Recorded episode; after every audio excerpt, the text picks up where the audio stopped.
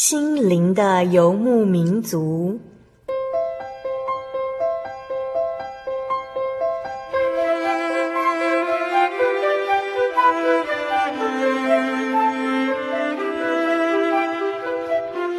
在这个谁都不管谁的后现代社会里，每个人的心灵都是游牧民族。成长的过程就是寻找的过程。每一颗漂泊的心灵，其实都在寻找生命的绿洲。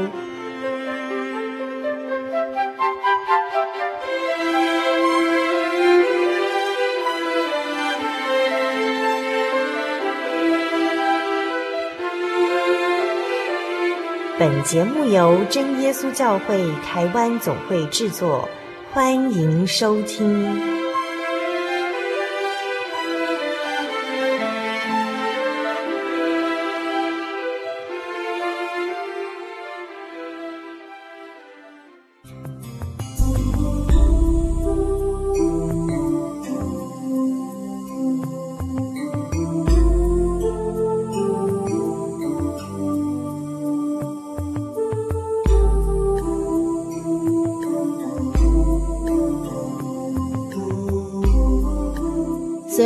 中，心灵游牧民族的听众朋友们，大家平安，我是阿布拉。在节目之前，阿布拉邀请了真耶稣教会的传道人赖英夫长老来到我们节目当中，为我们的慕道者解开疑难问答哦。那今天的题目是，慕道友他是正平，他说刚接触到我们教会的福音，那他对哦道理的“道”那个字呢，他不懂那圣经里面的定义是什么样，那请长老为他解释一下。啊，当然啊，这个谈到这个“道”字哈，啊，我们是用这个圣经做标准来解说了哈。嗯哼。啊，在约翰福音第一章第一节哈，那你说：“太初有道，道与神同在，道就是神啊。”太初就是还没有创造天地万物以前啊，那个没有宇宙之前哈，最早的时代啊，那个时候就有道啊。原来这个道就是天上的神啊。所以我们说，我们所敬拜天上这独一的真神，是自有拥有、自己有又永远存在的神啊。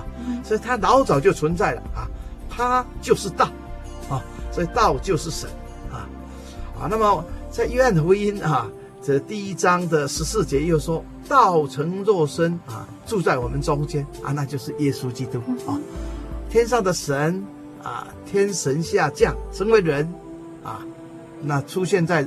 这个世人的面前，啊，那就是耶稣基督啊，所以道成肉身啊，所以我们说耶稣基督是天上的神来到世界，耶稣基督是人类的救主，他替我们定死十字架啊，好，那就是讲到道就是神啊。那么主耶稣在世上的时候哈，约翰福音十七章十七节又说，说你的道就是真理啊，说天父真神的道其实就是真理啊，啊。啊，那么这个真理呀，啊，就是不改变的吧，属于神的哈，啊啊，所以在约翰福音第八章三十二节说：“你们必晓得真理，哈，真理必叫你们得以自由。”啊，啊，这个神的真理啊，就是要释放人啊，让人能够过着自由、平安、喜乐的日子啊啊！但是往往世界上有一些违背真理的事情啊啊，那破坏了人的。自由、平安和这个尊贵的生活啊，那么在这种情形之下啊，你就是要来领受圣经的真理啊。当你明白真理以后啊，知道哦，原来啊，怕冲煞到了哈，要看时、看日、看风水、看地理啦，啊，什么抽签、相命、卜卦，什么啊，农历七月的时候啊，要去拜那个啊，这个这个拜鬼了哈。啊，像这样子的那些事情哈、啊，其实啊，这都是违背真理的啦，啊啊，所以当我们晓得真理以后，就知道啊，原来那是看不见的这个邪灵魔鬼啊，他所做的一些挟制人啊，来欺负人的一些事情啊，啊，等于是一种魔鬼的一种法力，那不是真理啊，啊，当你来相信主耶稣以后，啊，然后来接受主耶稣。啊，他为我们钉死十字架所流的宝血，哈，来洗净我们的罪的时候啊，借着按照圣经这个方法，奉主耶稣基督的名，在流动的这个溪水、河水、海水里面哈，啊，全身入水受浸哈，啊，洗净了我们的罪以后啊，我们就不属于魔鬼管辖了啊，我们没有罪就不属于他管辖了啊啊，那这样子的话，这个神的真理啊就释放了我们，因为我们按照真理来接受这个道理。接受这个福音哈，那么在这个以弗所书第一章十三节哈，那边那边有说，你们既听见真理的道，就是叫你们得救的福音啊，所以这个道啊就是真理。啊，那这个真理的道，也就是得救的福音。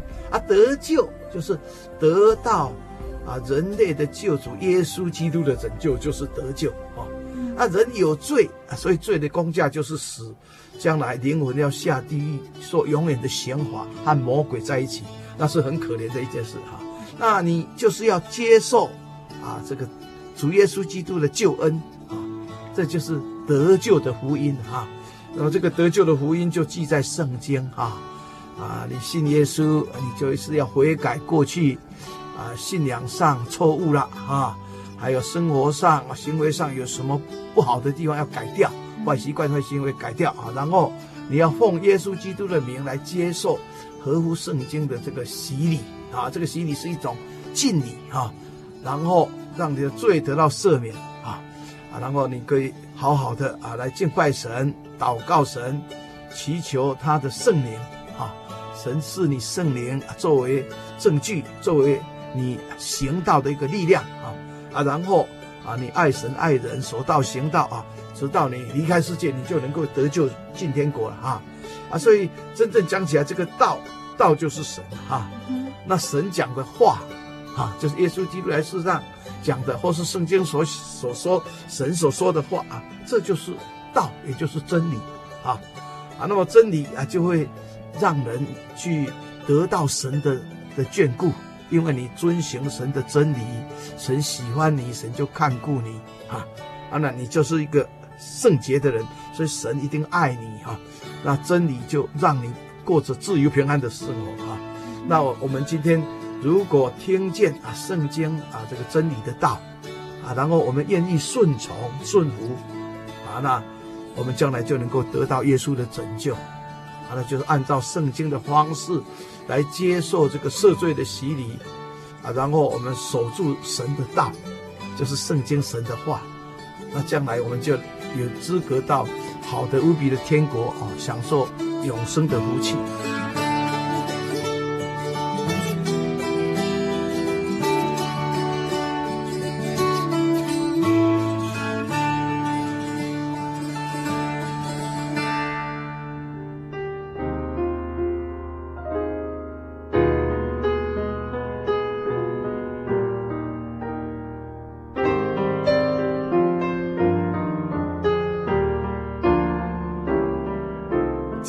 播出六百四十集《小人物悲喜》，我知道你与我同在。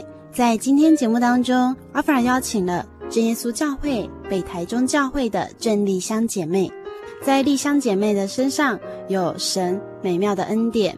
我们一起分享一段音乐之后呢，她将到节目当中与我们分享她的生命故事。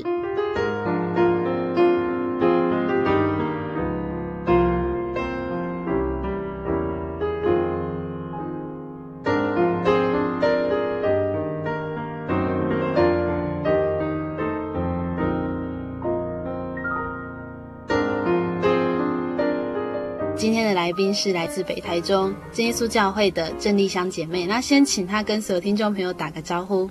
哎，主持人好，听众朋友大家好。嗯，呃，可以跟我们先介绍一下你现在家庭的状况吗？我现在家庭状况，家庭成员很简单呢，就是我还有两个女儿，女儿一个国中二年级，哦，那一个是国小四年级。你小孩都年纪都还蛮小的。哎，对，嗯、嘿嘿。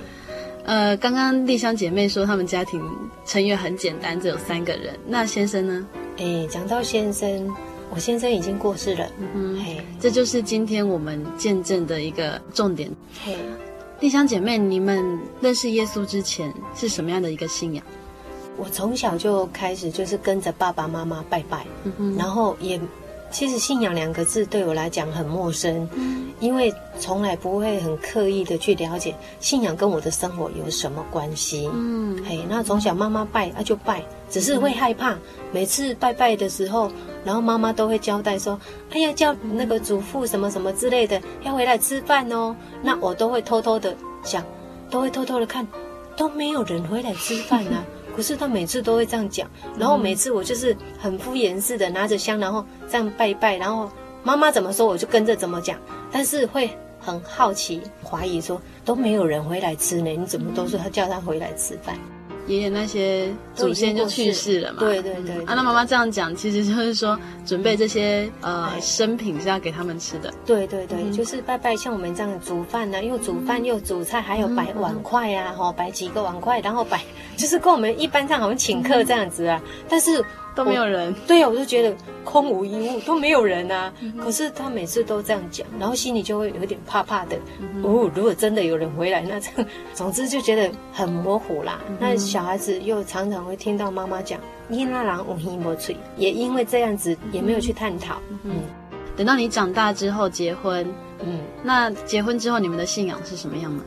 我结婚之前曾经加入过一贯道，那时候是大概几岁呢？几岁哈？差不多十五六岁。那时候我在读夜间部，嗯、同学有约我去参加。那时候因为常常有人在讲什么鸭蛋教啊，什么什么之类的哈，哦嗯、我也是因为好奇，他约我去，我就跟着去。那去也不是什么庙，也不是就那个一般的那种三合院的人家，然后就进去他们家里面，然后他们家的只是感觉说他们家的。摆的那个那个神明跟我们家的不太一样，哪里不一样？排的那个那个相片呢、啊？他们是摆相片啊。对啊，那个又不是雕刻，也不是，嗯、就是那种像亚克力图片那一种之类的这样子。哦、然后只是觉得他们的比较多这样子而已，嘿什么都有这样，嘿，什么都有这样。然后他就说那叫一贯道，嗯、然后去了就听他们讲，然后讲了之后就整排啦，整排就是比如说来十个人，然后十个人就分成两排、三排，就听有什么点传师、什么引宝师什么之类的，然后就讲一讲啊，讲什么其实。我也搞不清楚啦，嗯、啊，讲完反正去了就入境随俗嘛，嗯、然后他怎么说我们就怎么做。结束之后他就给我一张卡片，就像那个去超市啊，不是都有一张几点卡 吗？几点卡类似啊，嗯、然后后面他就有会写说什么民国几年几月几日这样子，大概啦，表示你入教了。对对，表示你入教了，就这样简单。嗯、嘿，然后事后他再约我去，我就觉得怪怪的哈。然后啊，他就说要吃素，他说不可以杀生。嗯、然后我心里想，你要我吃素哦，我很难呢，嗯、我就闻到人家烤肉我就受不了。那这样子可能我不适合你们，嗯、也因为这样我就没有去了。我说我我没有办法完全吃素，那这样子对你们好像是不尊敬，嗯、所以我就跟他讲我不去了。那跟先生是我们自己，也就是跟着爸爸妈妈，平常就是初一十五啦，嗯、就去土地公庙拜拜这样子而已。那我想问一下，就是刚刚丽香姐妹有说你是十五六岁，也就是说那时候才高中。对，那你这样去一贯道，妈妈不会反对吗？其实爸妈并不知道哦，因为我呃，应该说国小毕业我就出社会了。国小毕业我读国中，应该说是去做童工，我就出外，我就一直都在外面，所以父母亲也不知道。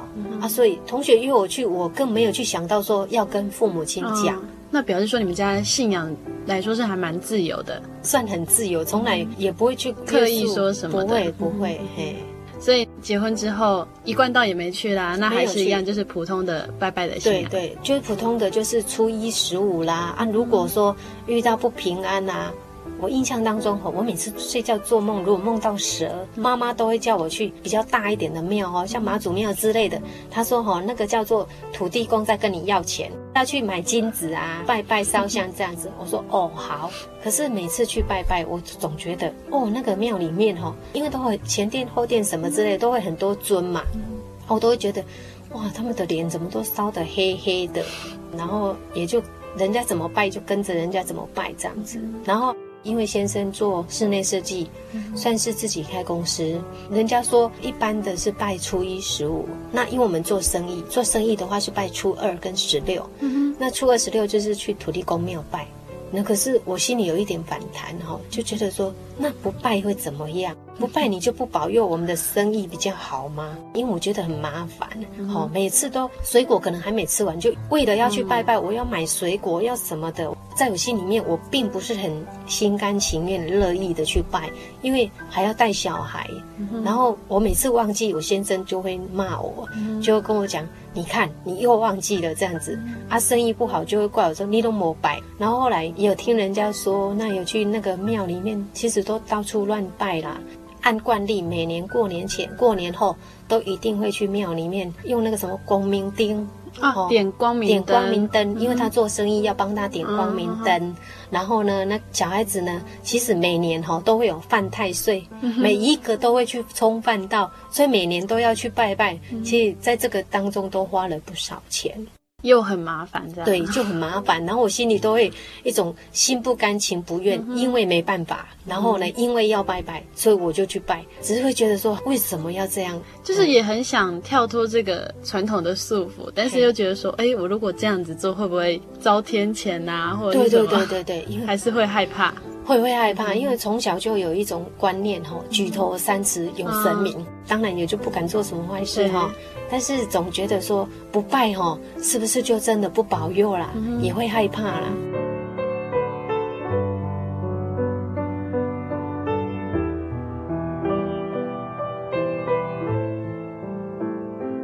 呃，其实，在我们访谈之前哦，丽香姐妹她有提到说，后来他们家住到庙里面。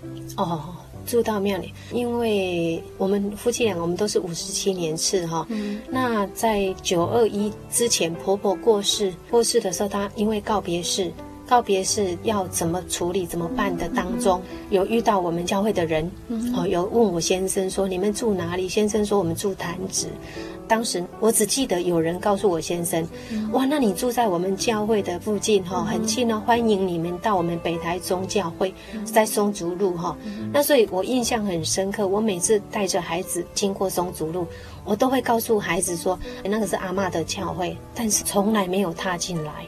我从来都不曾踏进来的原因，是因为。我以为啦哦，以为一般的那个寺庙啊，嗯，好，那都有什么事什么事，他们的骨灰就是放在那里面。我想说啊，婆婆虽然是去教会，可是婆婆也不放在这里，婆婆是放在高雄，不是放在这里，所以就这样子，从来没有踏进来北台中一次，从来没有。那为什么刚刚你说我们去住在庙里面哈？诶，应该说九二一过后，诶，没多久，那我先生生病。其实应该讲说，他之前也有征兆，就是一直胃不好，他胃痛，然后呢，他就是在丰原省立医院，然后一直都有在检查胃，啊，都吃胃药。可是后来发现，我记得是在赶七月半，好，七月的时候，大部分一般都是赶工程，说赶快结束嘛。那我先生是做室内设计，他当时接了差不多四五个案子。然后在这个当下，就是晚上又要监工，嗯、又要画图，然后这个当下可能就是因为太劳累了，所以就复发。嗯、那复发就是不断的一直拉肚子哈，然后就去检查，结果一检查而已就癌症末期。胃癌吗？呃，不是，是肝癌。啊，对，可是是胃不好哎。对他之前，所以很多人都是，其实肝跟胃是息息相关，很啊，所以说当时我自己也吓到，怎么会这样？因为肝没有神经，它不会痛，等到发现已经来不及了。本来在台中那中国医药学院，马上就转到那个荣总去，因为他是军人，转到荣总，结果一检查出来就癌症末期。其实我先生他自己勇敢去面对，然后从中国转到荣总，那护士交代我说，因为早上他做很多的检查，哦，那你不要吃早餐，那早餐你自己帮他买来，因为那时候小孩子很小，那老大要读幼稚园，小孩子嘛不方便在医院，我就把儿子带回家。隔天早上我送老大去幼稚园，然后。带着小女儿，然后我就开着车子去荣总的时候，我去到荣总门口，进去大门的时候，我就看到他下来了。嗯、他下来，他就跟我讲说可以回家了，嗯、已经好了。嗯、我说哦，我那时候心里只有两种想法，不是大好就是大坏。嗯、怎么讲？夫妻那么多年嘛，那看他的神情觉得怪怪的，那我也不敢再多问。好，那其实说男人哈。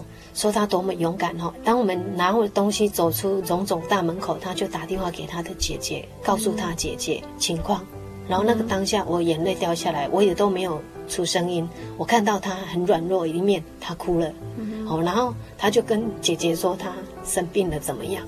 然后那时候我也都没有讲话，然后他哭我就跟着哭。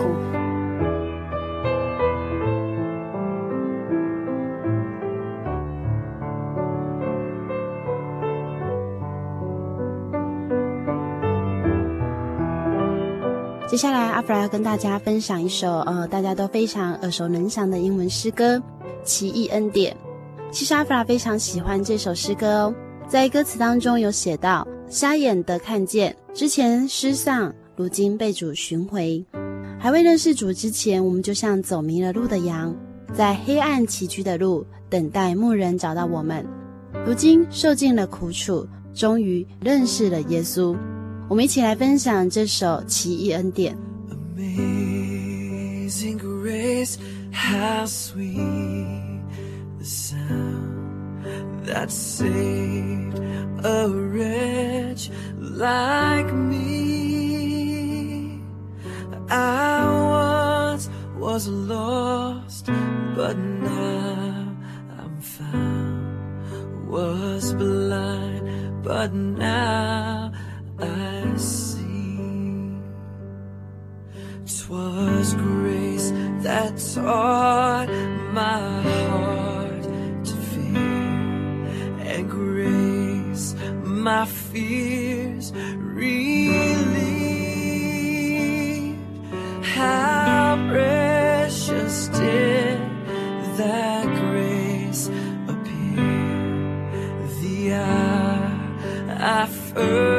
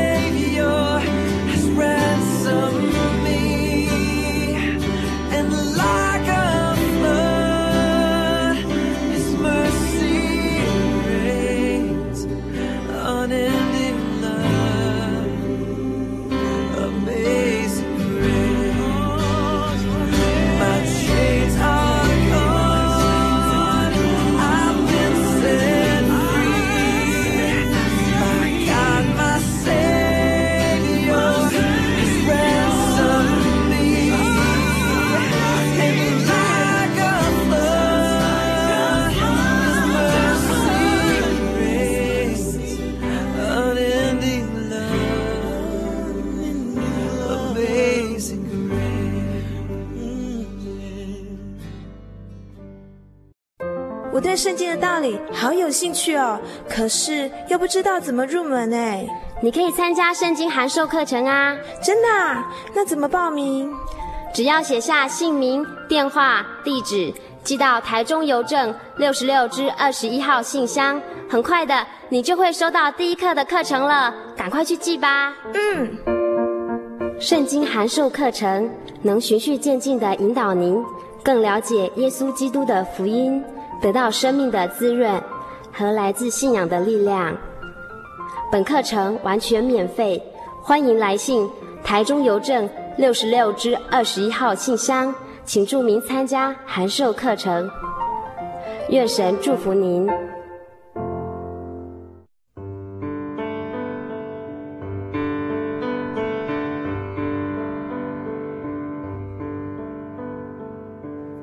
有什么地方能让你疲惫的心灵得到休息？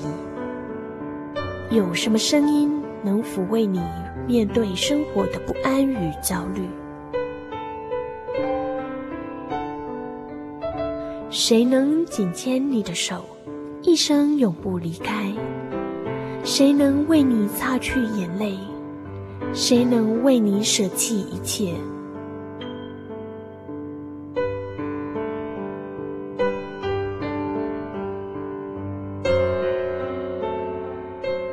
耶稣基督正等着您，等候您回到他的身旁，再次与他相认。欢迎您至各地真耶稣教会，让我们的疲惫与不安，在他怀中得到安歇。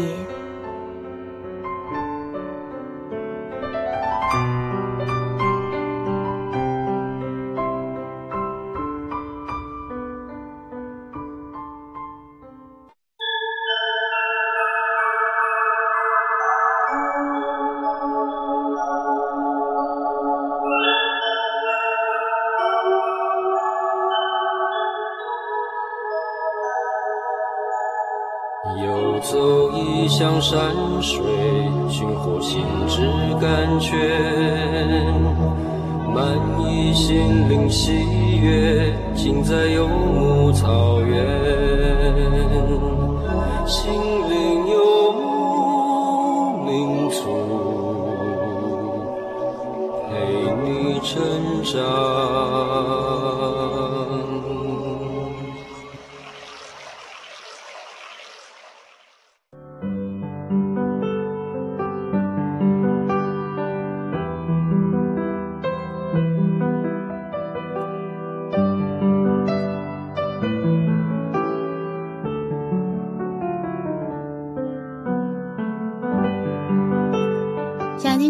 欢迎您回到心灵的游牧民族，我是阿弗拉。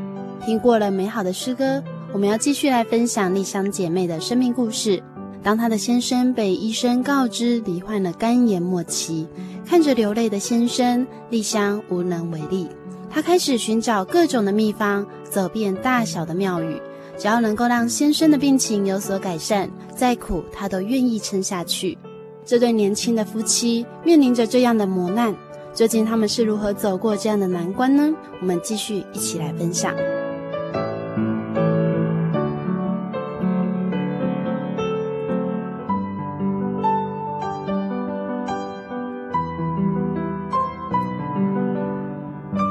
医生宣判没有用了，他问医生：如果手术的成功率有多少？手术几率很低，所以他就选择顺其自然这样子。嗯、那一般都是这样了。西医判没有效的时候，我们就寻求中医。那寻求中医又没有，就寻求民间疗法嘛。嗯、那那时候刚好是有朋友就开始哦，你没事就好，一有事情哇，好多朋友就会打电话来叫你做这个做这个，吃这个吃那个哈、哦，那个秘方就特别的多。那时候先生大概几岁？三十三岁。那个时候三十三岁，嘿，然后那时候七月份嘛，就透过朋友，那就介绍介绍说吃那个健康食品，嗯、然后刚好又他有一个工班嘛，有一个做油漆的油漆工，他就到我们家看到我先生在吃那个健康食品，他就跟他讲说，哈啊，你吃这个啊，这个没有效呢，然后就告诉我们说，台西那边有一间庙，嗯、哦，他很厉害，多么灵，多么怎样的，反正就讲得天花乱坠就对了啦。然后我们想说，既然这么灵，这么厉害，好吧，那就。去那边看看哈，嗯、去了之后哈，光是吃药的人哦，嗯、我有跟他算一算，差不多有三十几个。哦，就在那边吃药，对，都在那里吃药，什么疑难杂症，病医生说不行的，都去那边吃药。那就要住在那里吗？对，要住在那里，所以他那边很大，嗯哼，然后住在那里，然后他供你住，要要钱，三餐要自己煮，嗯、所以你必须一个病人必须配一个家属，嗯，你一定要有家属陪伴，不能没有，哦，那也因为这样之下，我就。陪着我先生住在那里，然后小孩子两个就暂时先送回去高雄姑姑家，差不多过了一个礼拜，那小女儿因为太小了没办法，就带到庙里面一起照顾，所以我每天是背着我女儿洗药、洗煮药，就是因为药草去那边吃的是药草，很它就是都是自己采的药草，一二十种的药草，很大一桶，煮成。一小碗，我们吃饭的这样一小碗，我每天都要熬，那个都要熬五六个小时才能熬一碗。所以呢，今天早上吃的是昨天晚上熬的，早上吃，白天熬的是晚上吃，就是吃早晚嘛。早上一碗，晚上一碗，然后每天都要这样。而且你熬好了之后，还要端到那他们的那个神明的前面哦，要去摆在那边，然后要烧香，要加持，对，要烧香，然后拜过之后，然后我先生再去喝这样。我每天要这样拜嘛，前殿拜到后殿，后殿又从一楼拜到三楼。嗯、坦白讲吼，我那时候真的很瘦，然后白天要煮药煎药，然后带小孩要煮三餐，哦，晚上我先生没有办法睡觉。晚上我都要帮他做脚底按摩，嗯、哦，好不容易按按按按按到快睡着了，我手一松，我也会累啊。嗯、然后一松，他就醒来，他就说：“哇，好不容易睡着了，你又放手。”我心里真的有一点生气，我觉得我是人，我不是机器呢。嗯、但是又不敢反抗，又看到他这样子，我唯一能做的，好，那没关系，好，我再帮他按，就这样子，日积月累下来。坦白讲，我的体力已经透支了，所以到最后我拜拜，我每天一样照样拜拜，一楼到三楼拜到最后，我全部都讲一样了，因为他们是每一尊要讲不，不一样的，然后这一尊是什么，然后要讲什么这样。可是我到最后我觉得麻烦，我自己自创，我全部都讲一样。如果你真的是神。你知道我的处境，你知道我现在的困难，有一点像恐吓了。我觉得，我就跟他讲，我说，你知道我的情形，我的体力已经透支了，我真的没办法，求你保佑我。嗯哼，好、哦，然后甚至后面我会讲，你要保佑也好，不保佑也好，就看你的，嗯、我也没办法。好、哦，每一个我都讲一样，因为我觉得，如果你真的是神，你有能力啊，啊你也知道我，我真的是已经爬不上去了，因为真的每天都要这样拜。拜到最后，我自己都没有信心了。差不多住了两个月，刚好是九二一的纪念日、嗯、那一天，我先生大量的出血吐了，然后吐了，整个把那个水槽啊，那个庙里旁边那个水槽吐的都是血。哇，他们里面的人吓死了，说什么这样子是亵渎他们的神明，嗯、就把我们赶出来了。后来我想说，因为我们的病历全部都在台中，然后就叫了计程车，其实沿路他就一直吐，一直血流嘛，就一直吐。然后回到台中荣总，一直打那个止血嘛。那住了十几天之后，我先生就跟我讲说，他不要再去庙里了。他说那个药真的很难喝，他真的不要去了。可是他没有跟我讲一句话，他说。你们要离开没关系，但是我只能跟你们讲哦，你们如果在我们这个方圆五百里，嗯，你意思就是你出了我们这个村子，我们就没有办法保佑你了哦。嗯、好，就这样子，我们毅然决然，我们就就回家，因为先生不喜欢在那里，然后就回家。可是回家又觉得看到他晚上又睡不着哈，然后又听人家讲说我们潭子那里有个庙，应该讲说是仙姑嘛，就女的啦。嗯说他很厉害啦，吼，然后我我也就去了，吼，去了之后就一般就修经啊，就收经嘛，吼，然后哎，可能是心理作用吧，那衣服所有衣服都必须他祭拜过之后，他穿，我就觉得哎，感觉他好像晚上比较好睡觉，他也因为这样就很相信嘛，那也没办法，因为他又不想回去那个台西那庙里，那只好这样。那后来那个道姑哈，他就跟我讲说。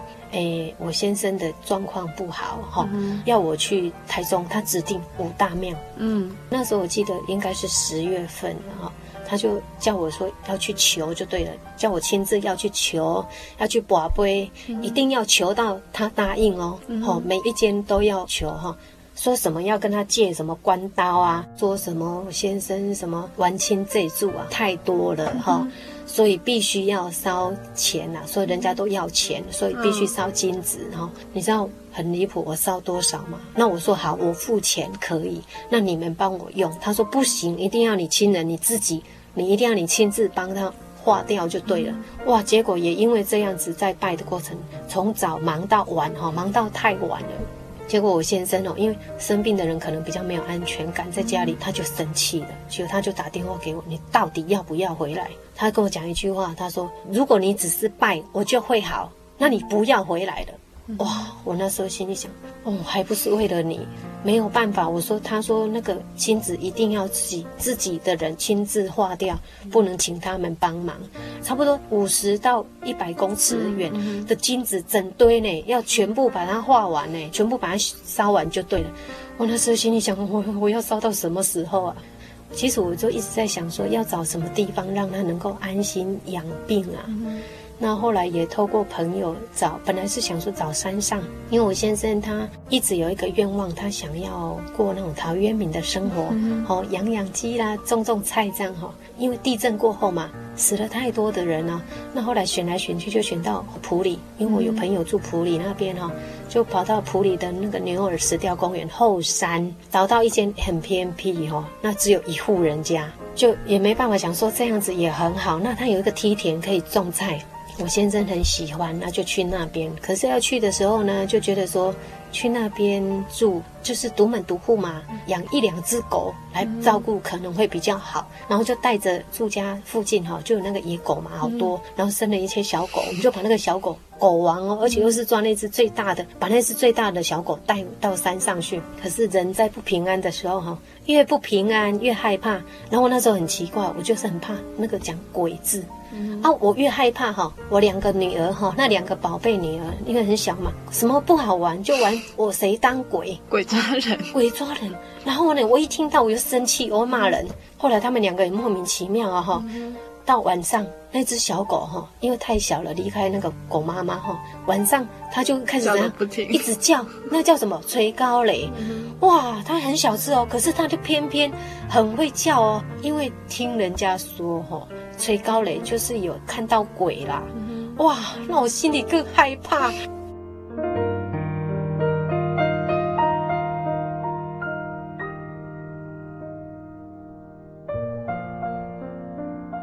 总之，那种莫名其妙的那一种不安全感，让我很恐惧、很害怕。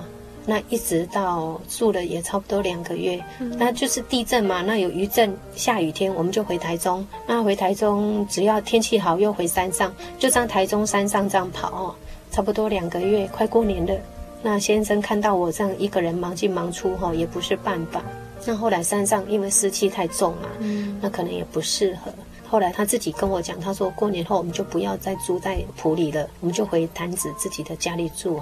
也因为要回家里住的当下，哈，就在整理家里嘛，然后就想说，哎，小孩子长大了，鞋柜不够，就去买了两个铁柜。在拆装的时候不小心拉太高了，那个铁柜砸下去，刚好砸到我的脚。哦，就大拇指这样一切下去，哇，伤口就要住院了。那我就跟医院的人吵，我说不行，因为我家里有一个重病，然后两个小孩。那也因为这样脚受伤的关系，我们就提早回高雄过年。他可能自己心里有数了哈，可能不久于人世，所以他也会有所准备这样子。然后他就跟我讲说，我们提早回家过年。从台中回到高雄，这个路途比较远，然后这个当中不小心他受到风寒，就是感冒了，然后感冒就开始发烧，好，回到高雄就开始发烧，一直发烧。那后来我就担心，我就想说糟糕怎么办？才刚回到家，然后就因为发烧，一那我就打电话回台中问医生，医生跟我讲，只要持续高烧不退的话，哈，三天，嗯高烧不退就要赶快送进医院。我自己想着说，高雄荣总跟台中荣总应该是一样啊，哈，结果不一样，哇，重新来过，结果一直检查不出来这个发烧的源头在哪里，哈，也因为这样，他就产生了一种肝昏迷的状态，就刚好在除夕夜，我觉得那天晚上很特别，不一样，因为他平常就是都还好，哈，可是那天很不一样的地方就是，他一直呼喊，他一直喊，然后他的手有动作，他一直喊，一直赶。他说：“好啦，好啦，好啦，我知道，我知道，我知道，你走啦，走啦，走啦，就在赶。可是我看都没有人啊。嗯、可是他为什么会这样喊，我也不知道。隔天早上一大早，刚好是大年初一早上七点，他走了。除夕夜当天晚上，他就那种内心的不平安，那种恐惧哈，我真的不知道怎么帮他。但是在这个过程，在他住院的期间，我姑那个就是他大姐就跟我讲说，叫我要念那个什么大悲咒、什么咒、什么咒之类的，他叫我要念，然后可是我都念错呢，因为我都不会念啊。他说丽香，你念错了啦，你念这个是让他提早或怎么回西方呢？他说你这样子是要叫他早一点走呢。可是我到最后我就觉得很麻烦，嗯。我自己又自创了，我就只有自己一直在心里面不断的一直在呐喊：如果真的有神，如果真的有神，我说你带走他吧，我放手。我那时候，我后来慢慢知道，我学习放手。我说你带走他吧，因为他真的很痛苦。我说你带走他，我绝对不后悔。隔天一大早七点，刚好大年初一，也是他刚好三十四岁，就这样走了。可是我那时候我自己这样后来回想啊，为什么进教会这样泪流满面哈？他走的时候，我一滴眼泪都没有掉。我那时候其实坦白讲，已经哭不出来，而且也不会悲伤。总之就是安安静静的陪他走完人生的最后一段路，就这样子他走了，然后。那一段期间刚好过年嘛，过年就是不能办丧事啊，就一直等到过年后这几天的当中，我都每天就是要去殡仪馆，从高雄的那公公家要去到殡仪馆，差不多要开车半个小时。那一开始大姐他们都不愿意让我自己去，那后来就是也是没办法，也就让我自己去哈，我就自己开车。那诶说实在真的有点恍神哦，我每次我都开车，我开过头。每天那时候我的目标就是他喜欢吃什么？诶，其实人都已经走了哈，可是要准备早餐呐、要叫他起来吃早餐哈。然后下午就要去收那个东西，然后叫他说要晚上要睡觉了，也就这样嘞。我每天都都很认真哦，早上就准备他爱吃的，然后看他喜欢平常喜欢吃什么，早餐我都会买着，然后去祭拜，然后烧香，然后准备洗脸的哈，然后。就是正常这样服侍就对了，准备好了就烧香，告诉他叫他起床、洗脸、吃早餐，嘿，然后吃完之后，我就会跟他跋杯，告诉他说我要回家了。然后每次我都跋不杯哦，然后跋不杯，我就会问他，我说你是不是舍不得我回去？然后一跋，哎，就 OK 哦，然后就告诉他不行哈，小孩子在家里。那孩子还很小，不行，我一定要赶快回去，要不然家人会担心哈。那我下午就会来看你了，好不好？有一点口气就语气比较重，我就会这样子，我就一拨哎就 OK 哦，好，那下午再去这样的，下午去就是收东西，然后再告诉他要睡觉了。我每天就是我的目标就是每天早上去做早餐，然后下午这样子，我每天就是这样子，就差不多超十天的时间。然后等到大家都开工了，然后可以办理丧事做火化。过后，我整个心就觉得荡下来之后，那时候才知道苦才会掉眼泪，莫名的，因为已经失去那个重心，不用再去殡仪馆了。然后突然间就觉得静下来之后，自己才会害怕，然后就莫名的就是掉眼泪，然后不知道该做什么。然后我公公跟我讲：“你不用洗衣服，哈，你洗衣服公公洗就好了。然后煮饭大伯说他煮就好了。”然后我心里想：“那我就像一个废人。”不知道我在这里做什么，然后那时候就想，不行，每天都这样哭，看到相片我就哭，不行，然后我就带着孩子就回来台中，可回来台中也是一样，那种日子其实就会白天可以睡一下下，晚上我几乎都要开灯，我没有办法自己一个人这样黑暗那种暗，我会害怕，然后一个月的时间，感谢神。可能主耶稣，我我自己觉得啦，神干不下去了，赶快把我捡回来吧。嗯、然后就在这很奇妙的，就遇到我们教会的一个师兄姐妹，工作之余，她在跟我分享那个福音。她说她传福音给那个一个姐妹，但是她有跟我讲过一句话，她说：“弟兄，你拜的神哈，只保佑你在台湾呢，你飞机哈一飞上空，他就没有保佑你了哦。”哦，他这句话我听进去哦。然后他说他拜的神哈是保佑他，不管他到哪里，全世界各国他都到各地他都有保佑。我那时候心里产生一个问号，哦，你拜的是哪一尊？怎么那么厉害哈？然后我就会想说，我就开始好奇，诶，他就说，诶，他要传福音给另外一个家庭姐妹，然后他都不要，他就说我跟他讲圣经，他就跟我讲佛经。哦，心里想说啊，是哦，啊这么好，为什么他不要？那他不要，那就给我啊！就这样，我就进来真耶稣教会。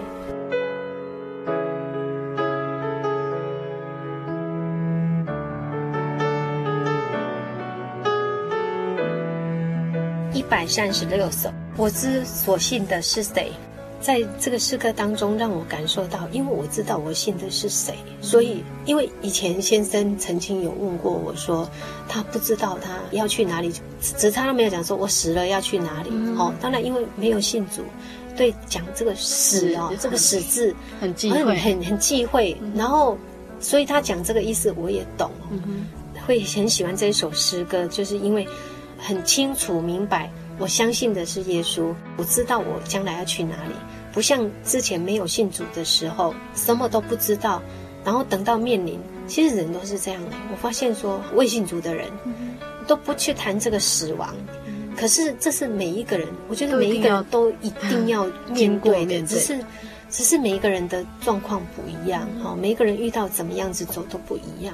所以，当我看到这首诗，我每次唱这首诗歌，哈，现在比较好了，感谢神哦，现在不会再掉眼泪了，哈，反正是那种很喜乐的心哦。以前哦，每次唱这首诗歌，每次唱，其实不止这一首呢，所有的我们的诗歌，哈，每一首诗歌都句句的有安慰我的。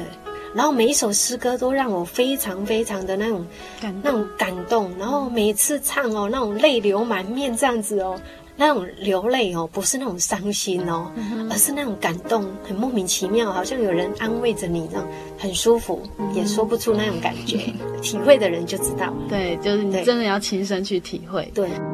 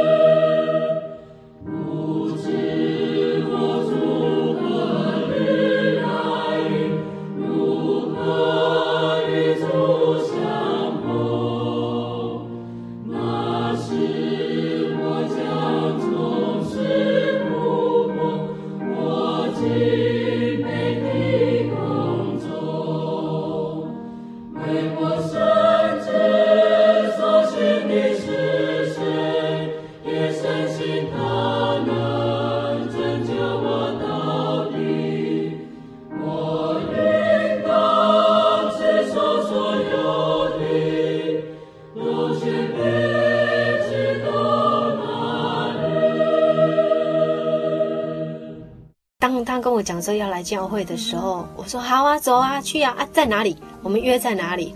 他跟我说约在松竹路，哦，那晚酒旁边。然后那时候我的心就扎一下，不会吧？会是那一间吗？哦，结果他说。对，就是那一间。我那时候既高兴又生气。高兴的事是后来慢慢才知道了哈，然后生气的是看了圣经之后明了哦，原来神有这么大的权柄，能够让瞎眼得见，能够让聋子能够听见，能够让让死人能复活，能够医病赶鬼。哇！我心里想，为什么不让我早一点遇到？其实那时候我内心深处已经开始不断的一直抱怨，那种抱怨这样子哈、哦，嗯、抱怨神，为什么？为什么你让我现在才知道？为什么？为什么？为什么这样子？你一直都知道那间教会就是婆婆信的教会，但是你从来没有踏进去，对，从来没有踏进来，也没有那一种力量，也没有人告诉我要进来。嗯、啊，那我心里想，我进来做什么？嗯、我不知道啊。你之前对耶稣的印象是什么？我觉得当时外国人在拜的啦，啊，但是很奇妙，就是当我看到创世纪之后，我觉得哇，神好伟大，嗯、这一位神真的很伟大。圣经写的，我完完全全遵照圣经。其余的书籍，你觉得都是人所写的，嗯，那圣经是神所漠视的话语哦。我就是对他，我就是只要是圣经里面有写的，我就是遵守这样子，让我很肯定的让我相信他这样。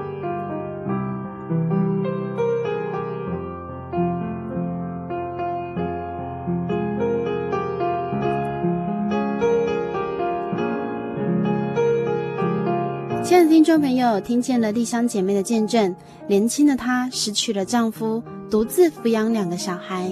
在她心灵最痛苦的时候，她来到了真耶稣教会。究竟我们慈爱的主耶稣是如何安慰她失丧的心呢？在下个星期的节目当中，我们将继续与她一起来分享遇见耶稣之后，她是如何成了对未来有盼望的人。亲爱的听众朋友，如果您喜欢今天的节目，欢迎来信与我们分享。也欢迎索取节目 CD、圣灵月刊以及圣经函授课程。来信请寄台中邮政六十六支二十一号信箱，台中邮政六十六支二十一号信箱，传真零四二二四三六九六八。谢谢您收听今天的节目，愿主耶稣祝福你和你的家庭。我是阿弗拉，愿您平安。我们下周再见。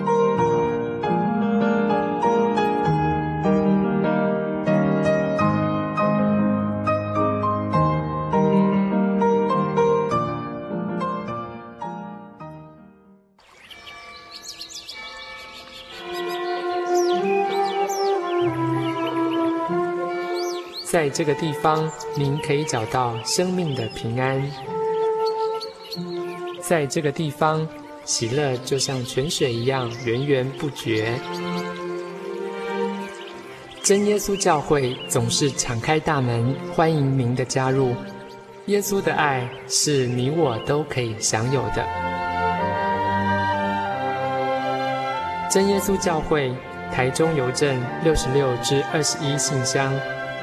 欢迎来信，愿您平安。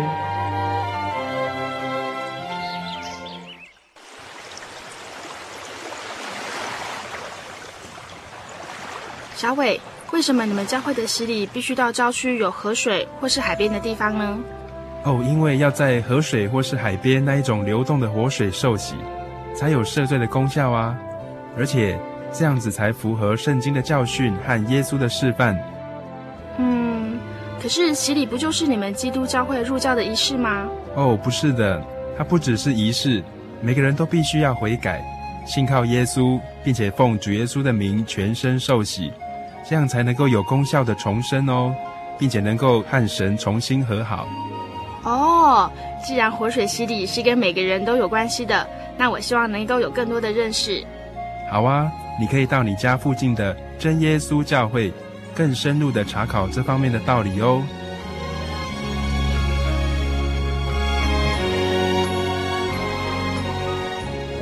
真耶稣教会随时都欢迎您一起深入的探究圣经的教义和人生的方向。愿神带领你，请洽协谈专线咨询零四二二四五二九九五零四二二四五二九九五。愿您平安。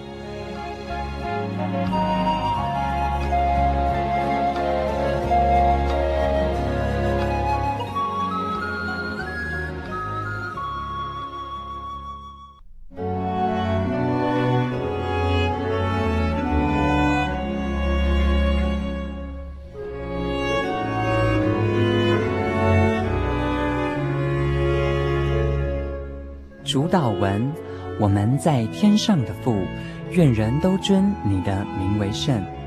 愿你的国降临，愿你的旨意行在地上，如同行在天上。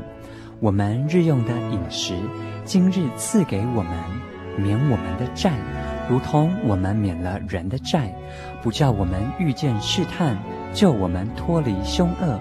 因为国度、权柄、荣耀，全是您的，直到永远。阿门。